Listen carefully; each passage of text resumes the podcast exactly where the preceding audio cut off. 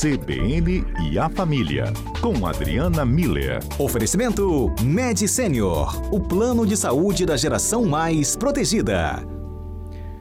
A Adriana Miller é terapeuta familiar, sempre conversa conosco aqui às quintas-feiras. Boa tarde, doutora Adriana. Boa tarde, Mário. Boa tarde aos nossos ouvintes. Tudo bom por aí? Tudo jóia, e você? Tudo ótimo. A tarde, pelo jeito, começou animada, né, na CBN. É, estamos aqui divagando sobre cada assunto, mas a culpa é do Adalberto, que sugere os temas aqui. Brincadeira, doutora Adriana, tudo bem?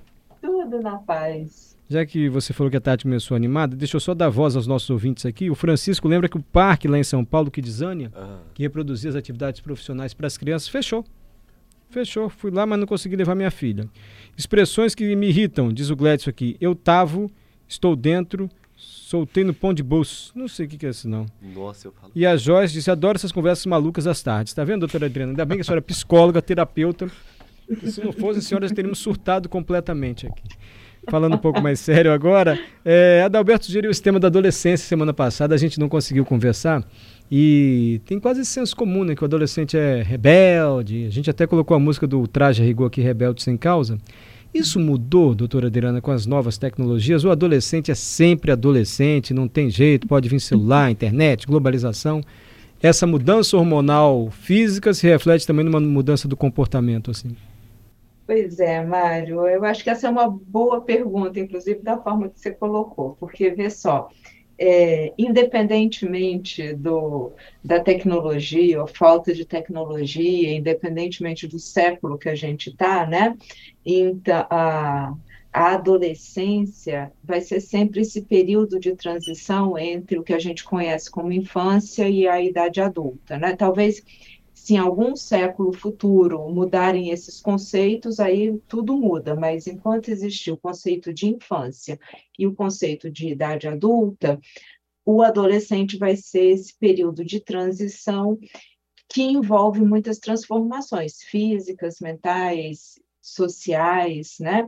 E, e, costuma ser um período que confunde tanto os pais quanto os próprios adolescentes que estão vivendo, né? Os pais, porque é, como o filho, a filha cresce né, de tamanho, a gente fica esperando atitudes adultas, né? E porque começa a ter uma argumentação mais bem elaborada, é, existe a expectativa dos pais de que tenham atitudes adultas, mas muitas vezes os próprios pais tratam ou continuam tratando o adolescente é, de uma forma mais infantil, porque eles estão acostumados a tratarem os filhos desse jeito, né? Então, é, acaba arrumando a cama ou levando na escola, fazendo esses movimentos, né? E ao mesmo tempo o adolescente fica sem entender o que está acontecendo com ele, com muitas dúvidas sobre quem eu sou, quem eu quero ser, né? Então, Mário e ouvintes, quando a gente pensa em todas essas transformações, vê, é em todo o aspecto psíquico da pessoa. Tem o um aspecto físico, né, que é, talvez seja o mais evidente, a, a, o filho, a filha cresce, então ganha tamanho, né, e começa a ter o, os hormônios, né, funcionando ali. É, a neurociência também mostrou que existe uma, uma como se fosse uma poda dos neurônios, né? Durante a infância, os neurônios crescem para fazem milhares de conexões para tudo quanto é lado, e durante a adolescência tem um período em que isso é, acontece como se fosse uma poda mesmo, né? Então, o, o acaba que o adolescente ele se sente estranho com ele mesmo, né? Ele vai dormir de um tamanho, acorda de outro, a roupa que ele gostava de usar já não cabe mais, a voz vai mudando, o corpo vai mudando, ele vai, se, vai tendo esse estranhamento com ele mesmo, né? E do ponto de vista psicológico, aí, aí que a revolução também acontece, né? Porque começa a ter um, uma forma diferente de ver e entender o mundo é, o, o, adolescente ele começa a ter capacidade mental de fazer análise, de levantar hipótese, de prever o resultado das ações dele. Então, diferente de uma criança que não necessariamente sabe a lógica que está embutida entre uma ação e a consequência da ação, criança muitas vezes acha que isso é mágico. É, o adolescente sabe direitinho antecipar, ele já tem essa capacidade mental de fazer isso. Portanto, ele, ele desenvolve também outras áreas da, do, do psiquismo, né? E uh, o lado de uh, comportamento moral também fica muito. Uh, como é que é? A energia vai muito para lá, né? Ele já tem a capacidade de ser responsável pelas suas ações. Só que, ao mesmo tempo, Mário, está tendo essa explosão de, de é, conhecimento, de percepção do mundo, de entendimento do, do mundo de uma outra perspectiva, mas não tem ainda experiência de vida, não tem maturidade. Então, eles normalmente são muito idealistas, porque começam a ter esses pensamentos abstratos, né? Então, e, e eles têm um sentimento de autoeficiência, né? Eles acham que dão conta de tudo. Dá só um tempinho, doutora Adriana, para o repórter CBN e você já volta. Combinado. Estamos de volta falando sobre família, com a terapeuta familiar Adriana Miller, hoje comentando sobre a adolescência. Eu perguntei para a doutora Adriana se as novas tecnologias, o fato dos adolescentes já terem nascido assim tão globalizados, tendo o mundo na palma da mão por meio de um smartphone, mudou essa idade, né?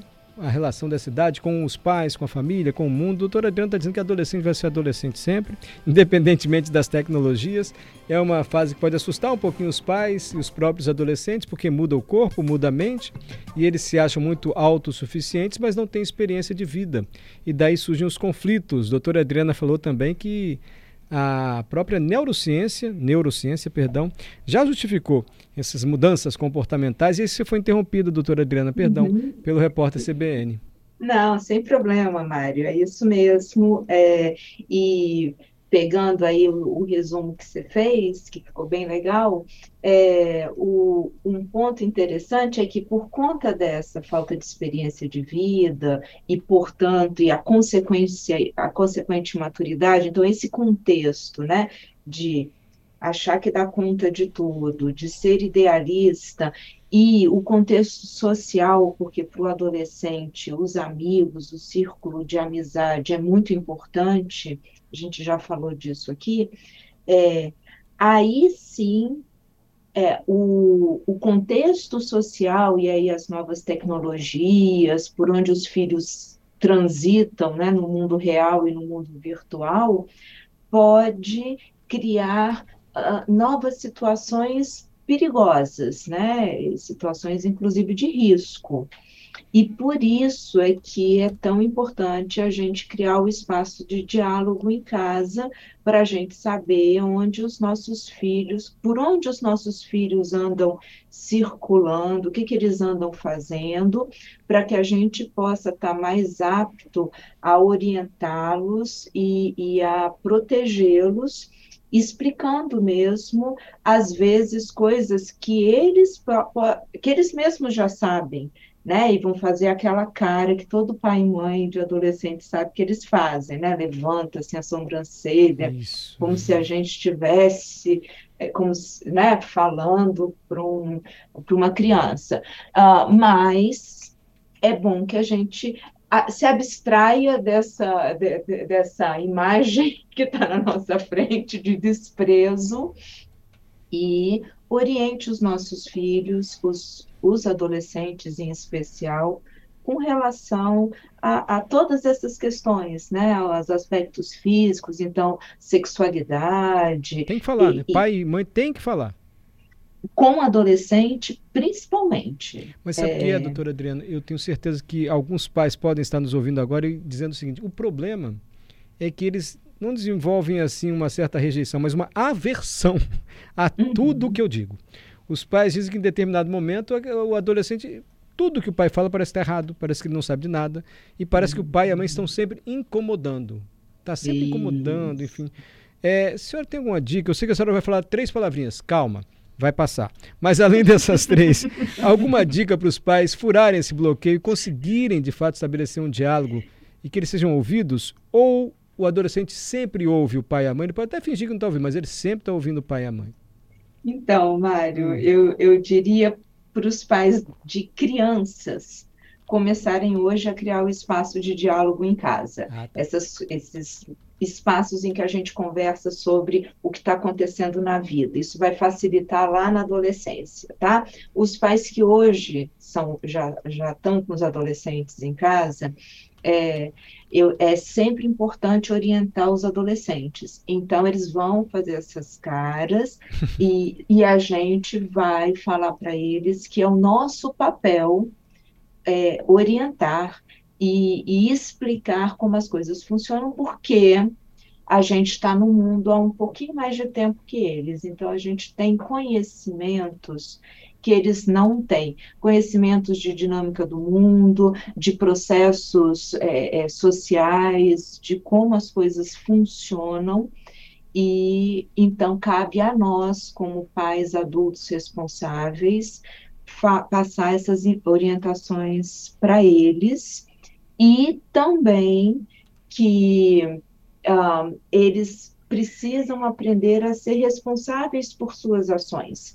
E para ser responsável pelas ações, a gente precisa refletir muito e aí conversar em família sobre quais são essas consequências, né? Sabe, Mário, tem uma pesquisa que, que sempre me chamou muita atenção, várias, né? Mas agora eu estou lembrando de uma que mostra que apesar dos adolescentes saberem da importância do uso de camisinha, o índice de AIDS na adolescência continua crescendo. Olha.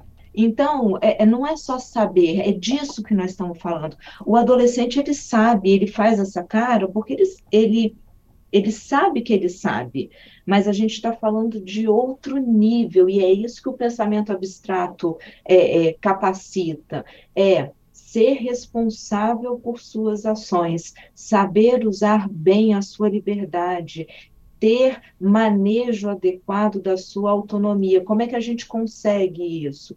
Conversando em casa, às vezes sobre o óbvio, mas trazendo isso né, para a pauta e, e, respondendo as dúvidas e esclarecendo o, o que quer que eles é, tenham dúvidas e verbalizem ali para a gente. Né? A gente precisa criar esse espaço aberto ali em casa. Se a gente também fecha a cara a cada pergunta, vamos lá, boba de um adolescente, ou se a gente briga com, com as as posições deles ou o que eles estão trazendo, né? Se a gente critica, a gente está fechando as portas do diálogo. Então tem que ser um espaço ali em que todo mundo possa falar, pensar juntos e os pais terem a possibilidade de orientar os filhos, né? Para que, que essas situações, para que eles possam é, pelo menos ter os instrumentos necessários para, quando as coisas acontecerem, eles poderem efetivamente ser responsáveis pelas ações deles e usarem bem a, a liberdade deles, né, a autonomia deles, a independência que eles estão conquistando. Perfeito, doutora Adriana. Sempre bom ouvir doutora Adriana Miller no CBN Cotidiano. Ficaram outras questões que eu não sei se a gente trata semana que vem ou se a gente deixa mais para frente. Por exemplo, a senhora falou dos limites que devem ser impostos, a liberdade que eles vão ter direito, mas uhum. até é. que ponto? Assim, o ador quer pintar o cabelo de roxo. Ah, meu Deus, 13 anos com o cabelo roxo, quer sair com a calça rasgada. Já devemos dar essa liberdade ou ainda não, eu sei que depende muito de cada família, assim, nenhum tipo de preconceito assim de pintar o cabelo da cor que quiser, mas o adolescente, ele deve ter autonomia para tomar essa decisão sozinho, ou cabe o pai e a mãe interferirem, falar não, falar sim, enfim. É, talvez a gente pode continuar semana que vem com os limites assim para a adolescência. Eles mudam, não mudam? O que, que você acha? Tá, podemos, podemos. E você não gostou muito, não? Você não gostou muito? Não, podemos, é porque essa pergunta que você fez agora, a gente hum. podia. A gente, eu podia responder agora, mas. Responde, não, imagino, não, responde agora. Então. Agora até tá bom, até pra, pergunta. Até, até para as pessoas não ficarem nessa É, claro, resposta. responde, doutora. É, o que, que é importante na adolescência? E, e ver a- o adolescente ele vai amadurecendo ao longo da, da- da- desse período da adolescência, né? Ele vai cada vez se aproximando mais de um jovem adulto que tem uma postura mais madura, né? Então, claro que o que eu vou falar aqui depende da, de, de quem é o adolescente com qual a gente está conversando, mas uma, uma regra, vamos dizer assim, Mário, durante a adolescência, é, a gente precisa, além do espaço de diálogo, além de fazer com que o adolescente perceba que ele precisa ser merecedor da nossa confiança. Esse é um ponto muito importante. Então, a liberdade é dada na medida em que o adolescente se mostra merecedor da confiança. Eu dei uma liberdade, ele cumpriu com o que a gente combinou, então ele tem a minha confiança, ele vai crescendo esse espaço de liberdade, de independência, à medida que a confiança vai sendo estabelecida. E o terceiro ponto é, com o adolescente, a gente começa a pensar melhor quais batalhas a gente quer, quer entrar. Então, é, Qual às briga vale a vezes- pena comprar ou não, né? qual briga vale a pena comprar? Isso. E às vezes o cabelo roxo não é a briga mais importante. A- a- as brigas, a- as brigas, as conversas sérias, os limites firmes, né? Inegociáveis. Eu falo que com adolescente tem alguns limites que são inegociáveis, e normalmente esses limites di- dizem respeito aos valores familiares. Sabe, Mário? muito mais do que esses aspectos é, é, não tão é, é, significativos no que diz respeito ao caráter da pessoa, né? Perfeito, doutora Adriana. Mas tudo bem, se, se for do interesse aí dos ouvintes, vamos Não, ver o que eles não, a senhora, já, a senhora já foi precisa. Isso não vai interferir no caráter. A cor do cabelo não mexe com o caráter de ninguém, nem a calça rasgada. Deixa o adolescente viver a vida com o cabelo que ele quiser, enfim. Mais importante são os valores que ele aprende em casa por meio do diálogo constante e insistente, porque os pais têm que insistir, né, doutora? Se depender deles, muitas vezes. Educação não vem, não vem de graça, não. A gente tem que estar lá investindo, investindo, inve- um investimento afetivo, né? De Uhum. isso aí. Falar, repetir, dizer de novo, Isso, lembrar mais uma vez. tá certo. Obrigado, doutora, mais uma vez. Um grande abraço a você, a todos os nossos ouvintes.